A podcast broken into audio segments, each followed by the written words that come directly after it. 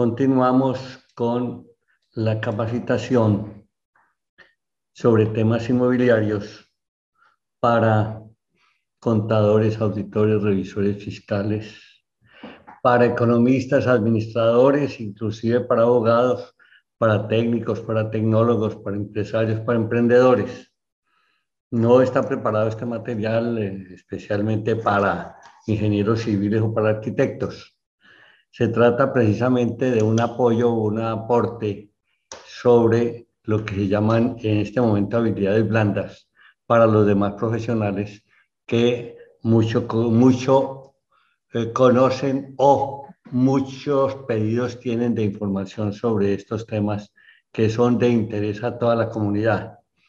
Esa es la razón por la cual hemos, estamos haciendo esta capacitación. Entonces tenemos estamos hablando sobre el tema de propiedad horizontal y cuyo contenido total es de 14 temas que son generalidades, administración, consejo de administración, asamblea general, actas de asamblea y consejo de administración y actas de consejo de administración, cuotas de administración, fondos de imprevistos, aspectos relacionados con la contabilidad y el contador, aspectos tributarios, existencia y apoyo legal, revisoría fiscal, servicio de vigilancia, comité de vigilancia y temas varios.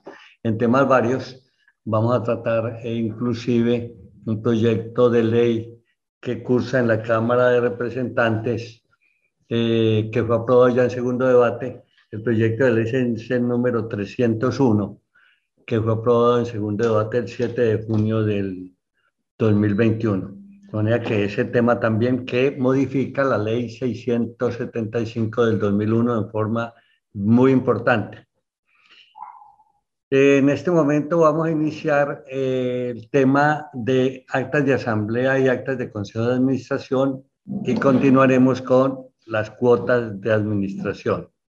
Entonces veamos lo relacionado con las actas en las copropiedades o en la propiedad horizontal. Las actas de las asambleas de propiedad horizontal sean virtuales o presenciales, o sea, las reuniones de la asamblea se hacen presenciales o virtuales y en cualquiera de las dos formas debe prepararse actas. ¿Qué son esas actas? Son el medio probatorio establecido en el régimen de propiedad horizontal para constatar la fidelidad de los asuntos tratados en la ley, eh, en la, perdón, de los asuntos tratados en la asamblea. Entonces, la ley 75, 675 del 2001 estableció precisamente la necesidad de la preparación de las, actas de las asambleas. Las decisiones de la asamblea, que ya lo dijimos, son el máximo organismo de una propiedad horizontal, se harán constar en actas firmadas por el presidente y el secretario de la misma. Son estas actas firmadas por el presidente y el secretario de la misma. Así lo establece la norma en las cuales deberá indicarse si es una reunión de asamblea ordinaria o extraordinaria. Además, cómo se hizo la convocatoria, el orden del día, el nombre y calidad de los asistentes, eh, el número de la unidad privada y su respectivo coeficiente y los votos emitidos en cada caso. En los eventos en que la Asamblea decida encargar personas para verificar la redacción del acta, las personas encargadas deberán hacerlo dentro del término que establezca el reglamento y en su defecto dentro de los 20 días hábiles siguientes a la fecha de la respectiva reunión. Esto quiere decir que un acta ya verificada está lista a los 20 días a disposición de la administración para los requerimientos que tengan los copropietarios de conocer lo que allí quedó escrito. Entonces, son importantísimos. Veamos qué más. Dentro de un lapso no superior a 20 días hábiles contados a partir de la fecha de la reunión, el administrador debe poner a disposición de los propietarios del edificio conjunto copia completa del texto del acta en el lugar determinado como sede de la administración e informar tal situación a cada uno de los copropietarios. En el libro de acta se dejará constancia sobre la fecha y lugar de la publicación. De manera que esto es formal, Esto no es que se quiera, sino que quiera el administrador mostrar el acta. No, el acta debe estar a disposición. Eh, ya ahora resulta más fácil porque en cada casa, en cada apartamento hay un computador que facilita precisamente la lectura y la recepción por correo de estas actas para leerlas y hacer sus respectivas eh, eh, correcciones, reclamos, observaciones. La copia del acta debidamente suscrita será prueba suficiente de los hechos que consten en ella, mientras no se demuestre la falsedad de la copia de las actas. El administrador debe entregar copia del acta a quien se la solicite, cualquiera de los copropietarios e inclusive los residentes pueden ser arrendatarios, tienen derecho a conocer estas actas. Entonces veamos las actas del Consejo de Administración. El orden del día suele permitir tener una idea de cuáles serán los detalles principales. Estamos hablando de qué contenido debe tener el acta del Consejo de Administración. Acuérdense que el Consejo de Administración lo, lo nombra la Asamblea General, en donde, en aquellas copropiedades en donde hayan decidido por reglamento establecerlo o donde exista obligación para hacerlo. El orden del día suele permitir tener una idea de cuáles serán los detalles principales que deben incluir en el acta del Consejo de Administración, como por ejemplo el nombre de los asistentes a la reunión, los materiales suplementarios, como presentación de documentos que se envíen con el orden del día, deben aparecer también en la sección correcta de las actas. Se deberán guardar las copias de dichos documentos con las actas de la reunión para aquellos que necesitan recordar lo que se trató en la reunión o aquellos que no pudieron asistir a la reunión. Sobre actas de consejo de administración, es obligatorio guardar copias de las actas para poder revisarlas en el futuro y por asuntos legales. Sin el acta del consejo de administración, los detalles de las decisiones de las reuniones de los directivos y consejeros y las tareas derivadas de las reuniones pueden olvidarse, lo que podría poner al consejo de administración en riesgo jurídico. Las actas de las reuniones son la prueba del por qué y del cómo han llegado el Consejo de Administración a una decisión. Por ello, la ley obliga a guardar el acta del Consejo de Administración. Cuando el acta del Consejo de Administración está bien redactada, eh, hay la seguridad de que todos los participantes comprenden a la perfección los resultados de la reunión y lo que se espera de ellos al salir de la reunión. De manera que existen cuando estamos hablando del tema de actas, actas de la Asamblea General y actas del Consejo de Administración. También en el Consejo de Administración esas actas debe firmarlo el presidente del Consejo de Administración y la secretaria que se haya nombrado para tales fines, que generalmente es el administrador, que generalmente asiste a estos consejos de administración. Veamos la primera pregunta. ¿Qué detalles deben contener las actas de la Asamblea? El artículo 47 de la Ley 675 del 2001 establece que en las actas deben constar las decisiones tomadas por la Asamblea, para lo cual a su vez deberá indicarse en ellas si la reunión fue realizada de manera ordinaria o extraordinaria, la forma en que fue convocada, los medios utilizados y si fue convocada por el administrador, el revisor fiscal o los copropietarios. El orden del día, nombre y calidad de los asistentes, copropietarios, representantes, arrendatarios, su unidad privada, su respectivo coeficiente y los votos emitidos por cada decisión tomada. De manera que no es que uno quiera dar una información o no darla. El artículo 47 de la ley 675 del 2001 así lo establece. Y si algo faltare, podrán los reglamentos, el reglamento de, de esa propiedad horizontal o las decisiones de asambleas, establecer los otros elementos que falten en esta norma para que sea cumplida. De manera que debe tener el mayor detalle y es un ordenamiento de tipo jurídico que debe tenerse en cuenta. Muchas veces cuando hablamos entre comerciantes y empresarios, eh, no necesariamente hay un ordenamiento legal de cómo hacer las actas. Aquí en la propiedad horizontal sí hay la norma que debe tenerse en cuenta. Veamos la segunda pregunta. ¿Qué diferencias hay entre actas suscritas y sucintas? Un acta es la relación escrita de lo sucedido, tratado o acordado en la asamblea. Eso está claro. El acta merece el calificativo de sucinta cuando su contenido se circunscribe precisamente a lo sucedido, tratado o acordado sin adición de adendas u otras consideraciones.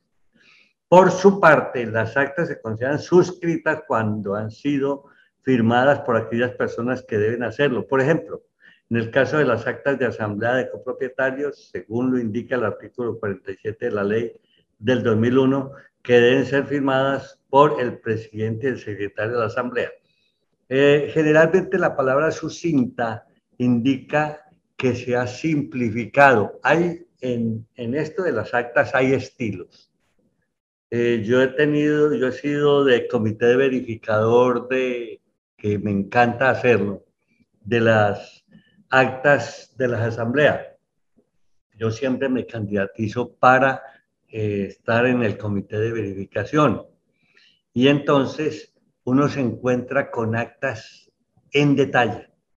Yo tengo el caso de una entidad muy grande a la cual pertenecí, que las actas eran más o menos hasta de 40 páginas. Obvio, muy grande y muchos temas, pero escrito tan en detalle que indica muchas veces que no hay la calidad de la secretaria para resumir, para simplificar. He visto actas en, de asambleas de reuniones de 20 copropietarios eh, también que uno supone que se puede llevar dos o tres páginas.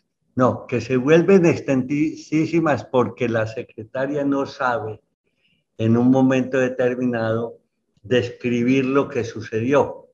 Entonces, redactan en forma tan detallada. Por ejemplo, decir, la copropietaria del apartamento 25 reclama porque hay en el siguiente apartamento un fumador de marihuana. Hasta ahí podría ser. Pero resulta que redactan enseguida qué reclamo es el que hace y que eso se debe a que fuman marihuana a las 8 o 9 de la noche y de ahí en adelante siguen en fiestas. Es decir, llega una secretaria a no tener la capacidad de sintetizar.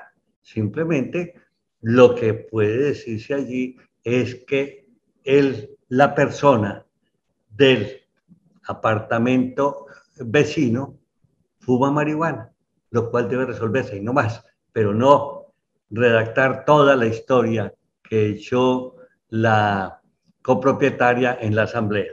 De manera que en esto inclusive se necesita redacción.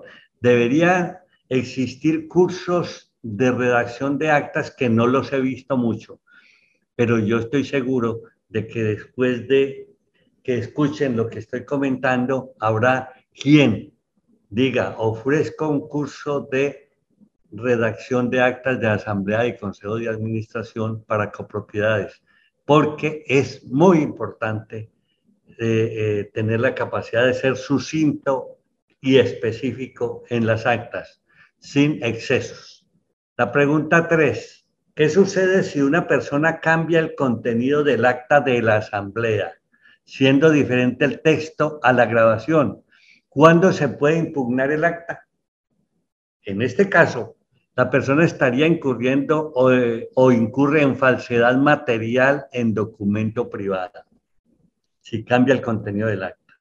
Se puede demandar vía impugnación, según lo dispuesto en la ley 1563 del 2012, en armonía con el artículo 49 de la ley 675 del 2001, durante los dos meses siguientes a su publicación, eh, cuando conste que fue aprobada. Pasado ese tiempo podrá acudirse a la vía ordinaria para que se declare la nulidad absoluta de la sesión de la Asamblea. Es lo que debe suceder, porque el texto que se redactó en el acta, alguien que pudo haberlo escrito mal, lo hizo sin tener en cuenta lo que quedaba en la grabación. La pregunta número cuatro. ¿Las actas de la Asamblea no firmadas por el presidente y secretario son válidas? Sí, son válidas.